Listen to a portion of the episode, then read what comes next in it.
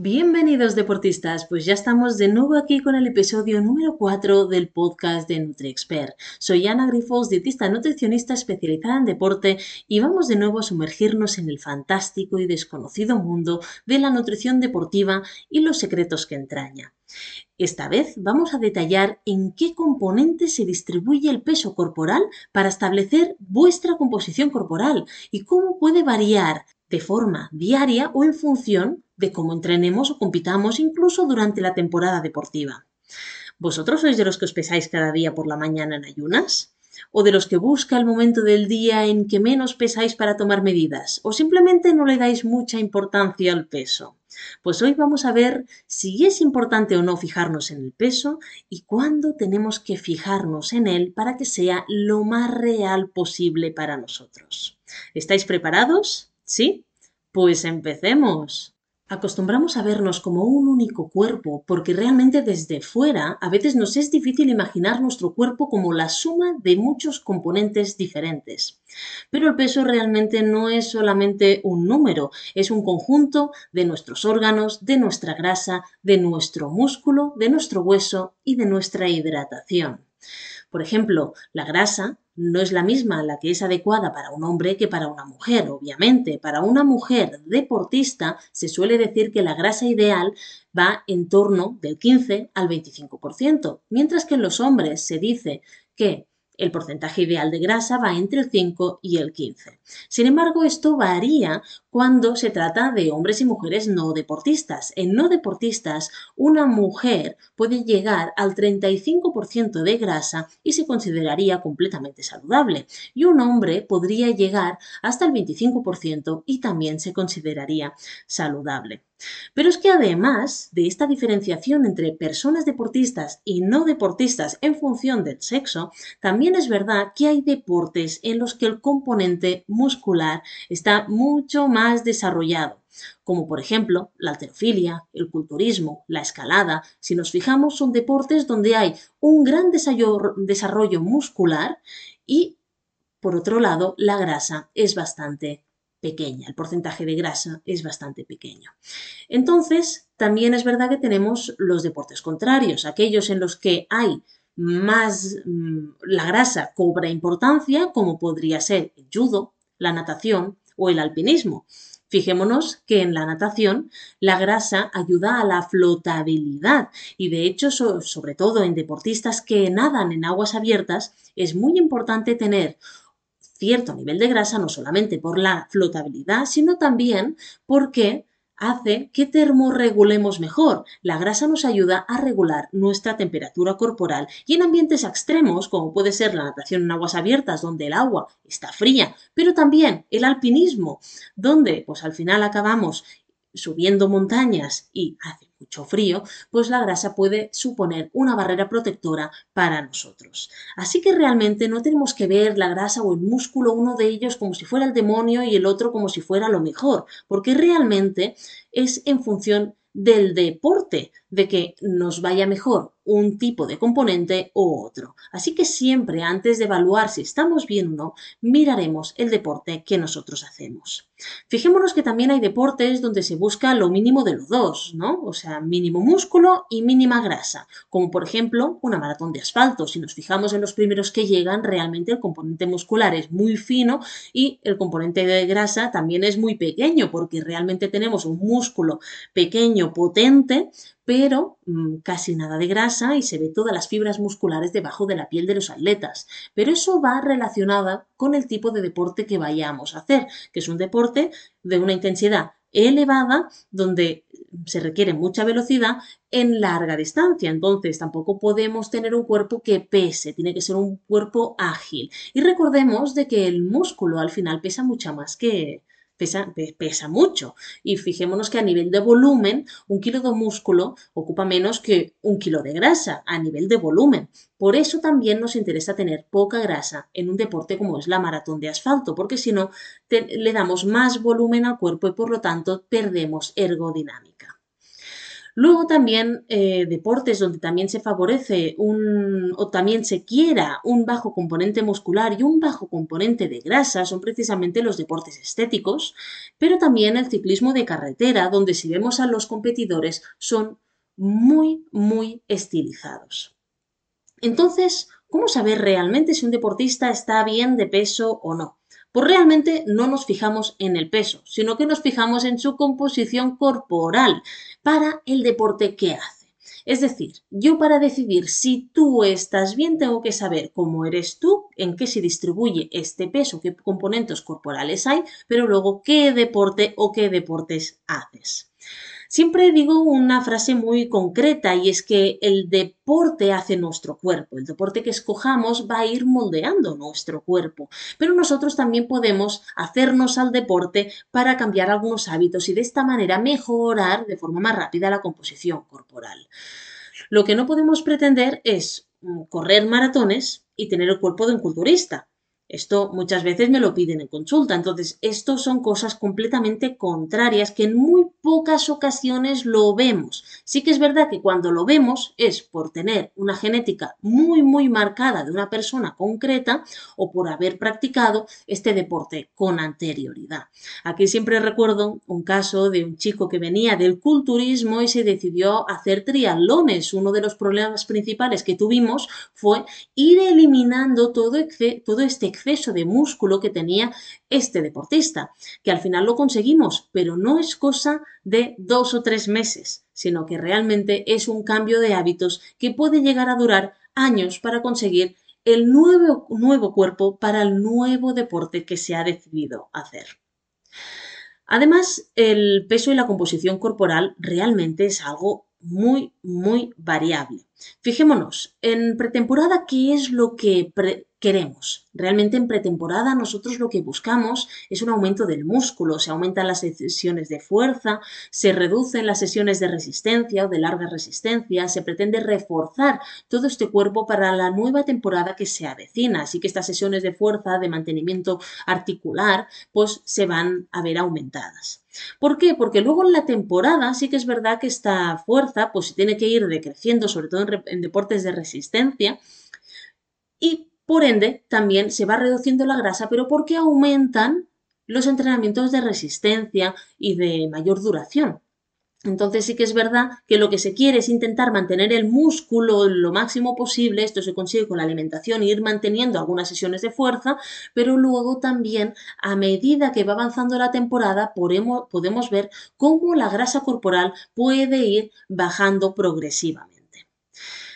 Luego hay otro momento de la temporada que es el descanso, ¿no? que muchas veces muchos deportistas se lo saltan y no, no, lo tienen en cuenta, pero es una parte muy importante de la temporada. Cuando el entrenador dice, muy bien, pues ahora quiero que estés X tiempo sin hacer nada, ¿no? O haciendo un deporte de mantenimiento, o ir a andar, o hacer bici suave. ¿Vale? Que es lo que menos gusta a los deportistas porque cuando se encuentran en un pico de forma importante y toca hacer un descanso o un parón, pues claro, no quieren perder toda la forma.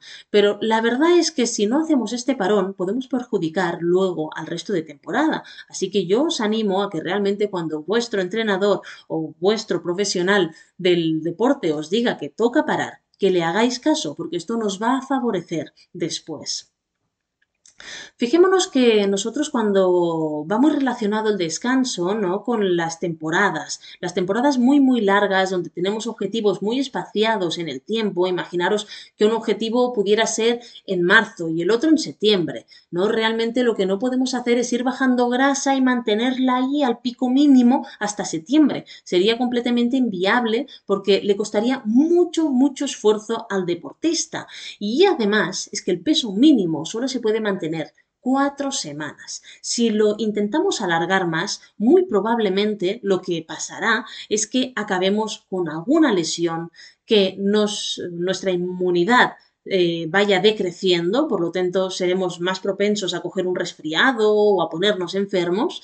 Eh, puede haber una bajada de rendimiento porque realmente estamos en un estado corporal que no le es adecuado al cuerpo y luego en mujeres puede haber una menorrea que se ve muy claramente, ¿vale? Pero tanto en hombres como en mujeres sí que hay una reducción de las hormonas sexuales, ¿vale? ¿Por qué? Pues porque la grasa al final es donde se producen estas hormonas sexuales y nosotros reducimos durante tanto tiempo y a tan largo plazo la grasa corporal, podemos perjudicar el rendimiento. Entonces, a lo que íbamos, ¿qué toca hacer en estos momentos cuando yo tengo dos objetivos muy separados en el tiempo? Pues muy fácil. Lo que haremos será hacer como si fueran dos temporadas diferentes en un mismo año. Nosotros vamos a afinar y vamos a hacer una buena temporada hasta el primer objetivo, luego un descanso, subiremos peso con componente graso seguramente hasta unos niveles, no de forma eh, sin pensarlo, sino a unos niveles que nosotros recomendaremos porque conoceremos al deportista y a partir de ahí un par de meses o tres meses antes, empezaremos otra vez a afinar para que vuelva a tener ese pico mínimo de grasa o de, o de peso total justo antes de la competición ni más tarde ni más temprano, justo entonces. De esta manera realmente se van haciendo ciclos, ciclos en el que nuestro peso y nuestros componentes corporales van subiendo y bajando. Y es esa la manera de tener un cuerpo saludable, un cuerpo en el que haya movilidad, en el que podamos entender de que el peso no es solo un número que nos preocupe, sino que es, forma parte de un todo. Y de esta manera, en función de los objetivos que nosotros tengamos, tendremos que ir haciendo mover este peso, este porcentaje de grasa y de músculo para conseguir llegar a los objetivos que nuestro deporte nos pida. Entonces, teniendo en cuenta esto, que el peso es algo variable y que está muy bien que sea así, no tenemos que obsesionarnos, eh, tenemos que saber que mantener un peso completamente estable a largo plazo no es algo real. Muy pocas personas son capaces de hacerlas. ¿Que las hay? Por supuesto, las hay pero realmente lo he visto en muy pocos casos. El 95% de los deportistas que yo he podido ver a lo largo de 13 años son deportistas en los que su peso es completamente variable.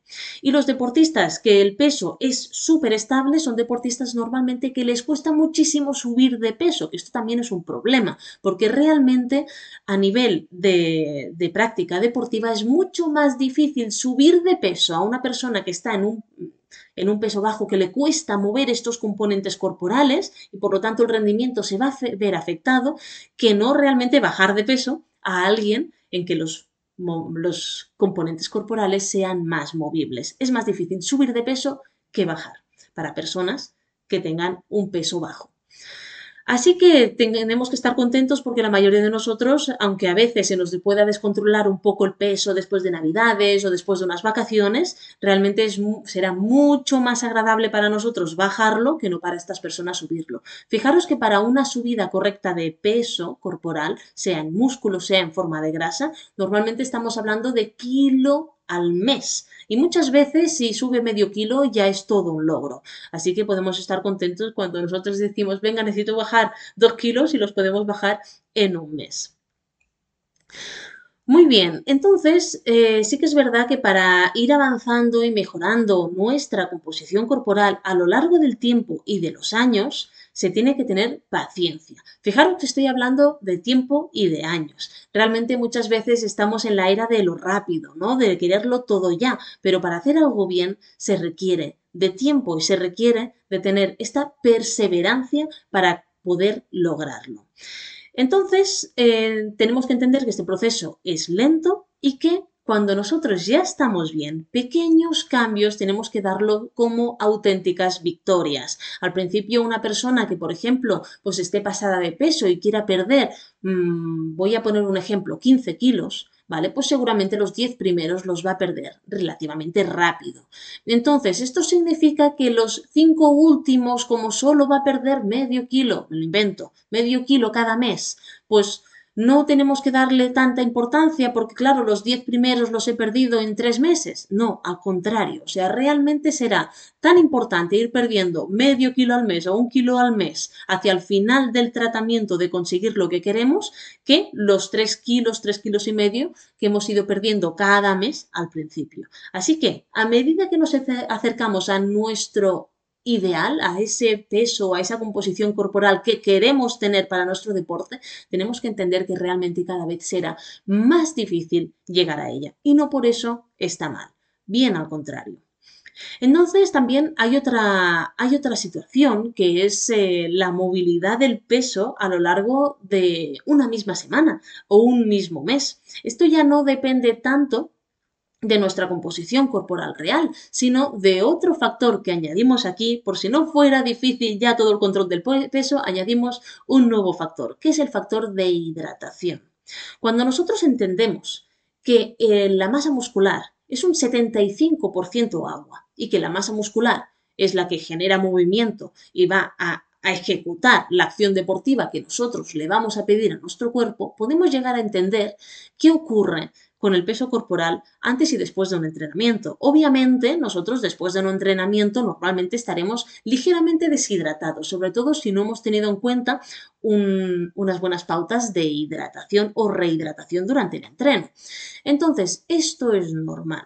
Pero lo que también es normal es que tras un entrenamiento muy duro, muy intenso o tras una competición, aunque al principio podamos perder peso porque es verdad que tú terminas una competición y si se te pesas en ese momento puedes llegar a perder algunos kilos, al día siguiente normalmente habrás aumentado de peso.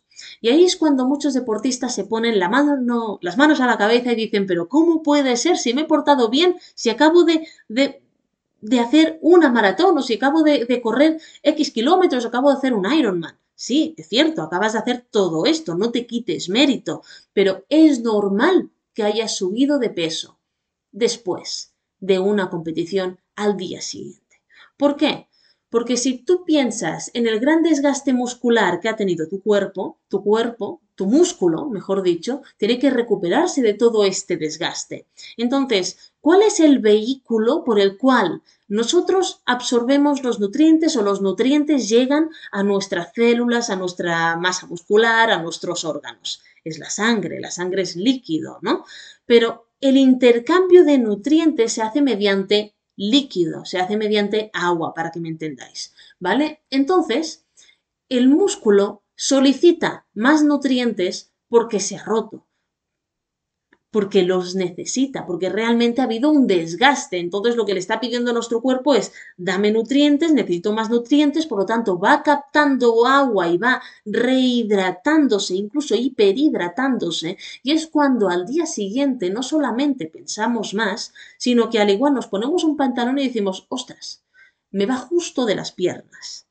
¿Por qué? Pues porque este músculo ha ido captando agua, y personas, por ejemplo, las mujeres se lo notan mucho en las extremidades, los dedos de las manos, los dedos de, de los pies, que están un poquito rechonchos, se han hinchado, se han hiperhidratado. ¿Vale? Entonces esto es una situación normal. Después de una competición al día siguiente normalmente pesamos más, pero es una situación completamente irreal que se va a solucionar al cabo de unos días. ¿Qué ocurre? Que esto es lo que yo le llamo no existe este término a nivel científico, no lo he leído en ninguna bibliografía, pero sí que es verdad que para explicarlo a los deportistas, yo lo que digo es, mira, esta primera fase donde tú estás más alto de peso, ¿vale? Que es un día, dos días, incluso tres días post competición, es normal, es la primera fase de recuperación. Tu músculo se está recuperando, por lo tanto está pidiendo nutrientes y se está rehidratando de toda la tralla que le has dado con la competición o con el entrenamiento. Es algo normal. Entonces, ¿qué ocurre? Que esta agua en algún momento tiene que salir. Y va a salir, por supuesto, no se va a quedar en nuestro cuerpo. Y esa es la situación por la cual al cabo de 4, 5, 6 días post competición, empezamos a deshincharnos, de repente hemos perdido un kilo y medio, dos kilos de un día para otro y por la noche a veces nos cuesta dormir porque no paramos de alzarnos a orinar. Entonces, toda esta retención de líquido que ha habido los primeros días post competición ahora toca eliminarla. porque el músculo ya se ha ido recuperando, ha ido reestructurando sus fibras, ha ido captando todos los minerales, todas las vitaminas que necesitaba para para reparar el daño que le hemos hecho, porque el deporte en exceso, el deporte de competición, al final llega un momento en el que acaba siendo no saludable, ¿vale?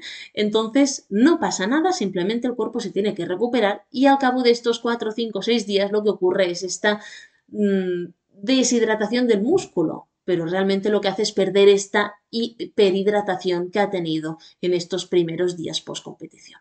Entonces, es ahí cuando realmente empezamos a ver el peso real otra vez. Por eso, yo en situaciones de post-competición les acostumbro a decir a los deportistas que no se pesen, porque no sería un peso real. Y a veces, si no hay un profesional al lado, se preocupan en exceso y dicen, ostras, he perdido, he ganado mucho peso, entonces, ¿qué voy a hacer? No como y están perjudicando su propia recuperación porque si a los días siguientes no comes, no puedes reestructurar todas estas fibras que has roto y que tu cuerpo necesita recuperar. Entonces, la semana posterior a una competición, a un entrenamiento muy intenso, imaginaros que os vais a la montaña, os pegáis cinco horas con unos amigos y os han llevado a cuchillo. Pues entonces lo que tenemos que hacer es, esa semana posterior, no me peso hasta que no pasen siete u ocho días. Y entonces sí, entonces ya podremos pesarnos porque en principio 7 u 8 días es el tiempo que nuestro cuerpo ya tiene que estar bien, ¿vale? Entonces yo siempre digo que la fase, la primera fase de recuperación, que es esta hiperhidratación donde pesamos más, suele durar 3-4 días, personas muy entrenadas puede durarle 24-48 horas perfectamente y ya está. Y luego la segunda fase de recuperación, que es cuando nuestro cuerpo se deshidrata, pierde todo este exceso de líquido, no es que se deshidrate realmente, pierde el exceso de líquido que ha acumulado en la primera fase, esto acostumbra a tardar 3-4 días más, ¿vale? En personas muy entrenadas, pues solamente serían pues 24-48 horas más, ¿vale? Entonces, en función del nivel de entrenamiento que tengamos, pues podemos acabar estas fases en cuatro días y en función del nivel de entrenamiento que tengamos podemos acabar estas fases en siete u ocho días. Por eso siempre digo, esperaros siete u ocho días a volveros a pesar. Ahora, si queréis verlo por vosotros mismos, hacerlo porque es un test muy chulo. Al principio choca muchísimo ver, ostras, he aumentado dos kilos y al cabo de dos, tres días ver cómo de repente estos kilos desaparecen. Pero se entiende muy bien cuando te pones los pantalones y dices, uy, estoy apretada, algo pasa aquí, ¿no? O cuando de repente te despiertas al cabo de tres días post competición y no paras de ir por la noche al baño a orinar. Y son cantidades de orina eh, grandes, no es que sea solo un poquito, ¿vale? Entonces, estas son situaciones que al final nos toca explorar como deportistas también para conocernos cada vez mejor a nosotros mismos y dejar de preocuparnos porque en algunos momentos el peso se puede, se pueda disparar. Lo mismo ocurre con, las mujeres. Las mujeres durante el ciclo menstrual, por ejemplo, tenemos que tener muy en cuenta estos cambios. La semana previa a la menstruación, normalmente podemos llegar a aumentar, he visto hasta 3 kilos en, en algunas de mis pupilas, ¿vale? Lo normal es entre un kilo y kilo y medio, y la semana posterior a la menstruación lo pierden de repente y de un día para otro pueden hacer variaciones de kilo, dos kilos. Entonces, estas son situaciones en las que por supuesto, no tenemos que fiarnos del peso. El peso, como siempre digo, tenemos que verlo como algo a largo plazo y ver las oscilaciones que va haciendo a lo largo de la temporada deportiva. Nunca podemos ir a una tendencia completamente negativa de peso corporal. Siempre hay un, momento en el que tenemos que subir. Por eso, buscar un ideal, buscar un peso concreto, no será la fórmula para conseguir un óptimo rendimiento y una óptima salud. Estamos focalizándonos en una situación que no es real porque el peso es mucho más que solo un número. Así que muchas veces, si os fijáis, hay veces que solamente aumentando un poco nuestra masa muscular podemos vernos a nivel físico mucho mejor. Y ahí es donde voy, es que a veces vernos a nosotros mismos, frente al espejo de forma real, aprender a escucharnos, a sentirnos, a ver cómo reacciona nuestro cuerpo, puede ser mucho más real y válido que incluso un solo número que marque la báscula, porque fijaros la, variabilidad de cosas que pueden llegar a afectar a nuestro peso corporal dentro de una misma semana de deporte como a lo largo de todo un año. Así que ahora sí, deportistas, es hora de ir acabando. Espero que la información os haya sido súper útil y poder veros en el próximo episodio que irá dedicado a todos vosotros otra vez para responder de forma rápida y amena a 20 de las preguntas que nos lanzáis por redes sociales, tal y como hicimos en el primer episodio del podcast, cuando lanzamos precisamente este podcast de NutriExpert. Así que nada, si tenéis más preguntas sobre nutrición deportiva o queréis un asesoramiento individualizado, no dudéis en poneros en contacto con nosotros, ya sea en el mail info arroba nutriexpert.com o en nuestras redes sociales arroba nutriexpert y arroba Ana porque estaremos encantados de ayudaros.